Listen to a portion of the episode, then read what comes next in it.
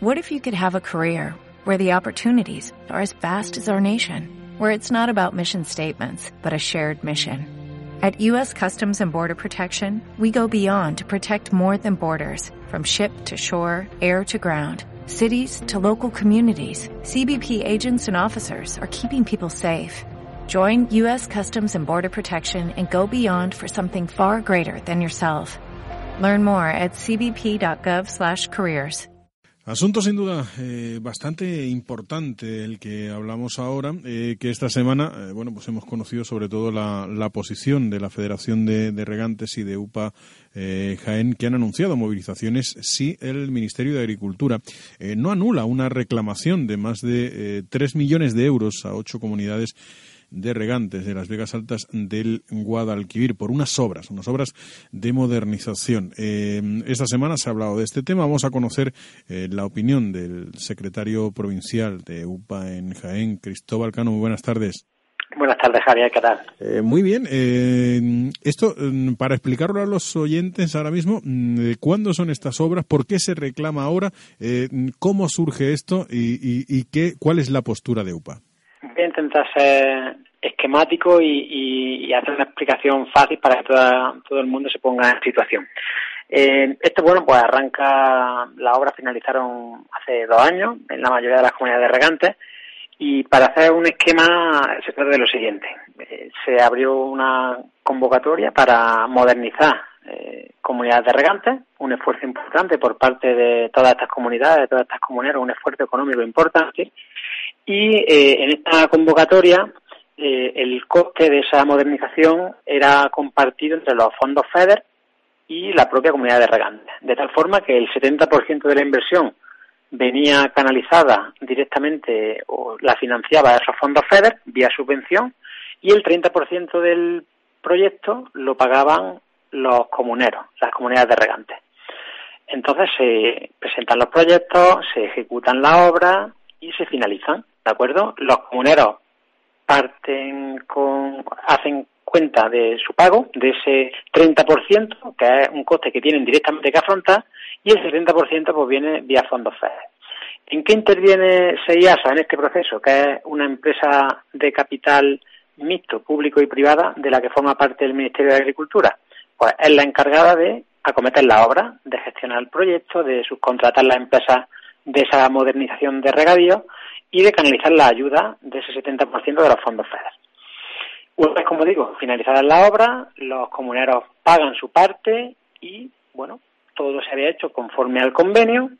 ¿Y cuál es la sorpresa? Que dos años después llega una liquidación por parte de SEIASA a las comunidades de regantes exigiéndole un pago adicional que está fuera de, eh, de ese convenio y que además ni se desglosa en concepto de qué. Pero es que es más, Javier, de esas ocho comunidades de regantes de la provincia de Jaén, hay cuatro comunidades de regantes que efectivamente ejecutaron el proyecto de modernización y hicieron la obra y están ahí. Pero es que hay cuatro comunidades de regantes que ni siquiera llegaron a, mover eh, ese proyecto, ni siquiera se ejecutaron la obra. Y le reclaman también una cantidad económica, en unos casos, bastante importante. Con lo cual, eh, ¿qué quiere decir esto? Que SEIASA nosotros intuimos que probablemente eh, esa parte de del de 70% de la inversión, pues probablemente, digo, intuimos, han tenido problemas para recibir esos fondos, por su naturaleza jurídica probablemente, y quieren ahora sanear sus cuentas, pues a costa de los agricultores, cuando ni es el tiempo ni es la forma, porque había una cláusula a la que ellos se agarran en ese convenio que si por circunstancias excepcionales a la hora de ejecutar la obra había un incremento en el presupuesto, pues se tenía que comunicar y se eh, aumentaba el coste por parte de las comunidades regantes. Pero es que estamos hablando en algunos casos de dos años después de finalizar la obra, una liquidación extraordinaria que además no se desglosa en concepto de qué, ¿no? Y eso es, en resumen, y esquemáticamente para que todo el mundo sí. sepa la situación de la, a la que nos enfrentamos, ¿no? En este caso. Ha quedado claro, eh, se supone, pues eso, una, o, o bien un amplio, eh, importante error administrativo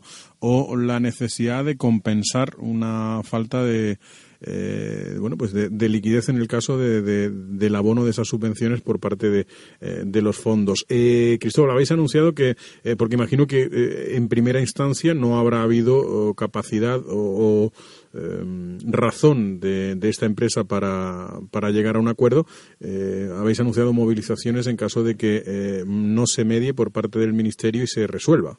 Claro, lo que estamos demandando es que se anulen esa, esa liquidación extraordinaria que han remitido, en el caso concreto de la provincia de Jaén, a las ocho comunidades de regantes afectadas. Ocho comunidades de regantes de municipios como Villacarrillo, Santo Tomé, Cazorla, Úbeda o Torre Blasco Pedro. Pero además están implicadas eh, otras comunidades de regantes de Andalucía, de las provincias de Huelva, Sevilla y Málaga y también de la región de Murcia. Eh, se ha venido trabajando y las comunidades de regantes, a través de la Federación de Regantes, han, dado todos los pasos, digamos, formales que podían dar. Eh, han pedido explicaciones a SEIASA, han pedido explicaciones al Ministerio de Agricultura en una reunión con, con el secretario general de Agricultura, Carlos Cabana, le han expuesto la problemática. Incluso el Grupo Parlamentario Socialista ha presentado una proposición no, no de ley aprobada por el, por el Pleno del Congreso en el cual insta al Gobierno a que anule esa liquidación, con lo cual todos los pasos, digamos, políticamente correctos y todos los pasos sin tener que llegar al extremo de eh, plantarnos en la calle y convocar movilizaciones se han dado.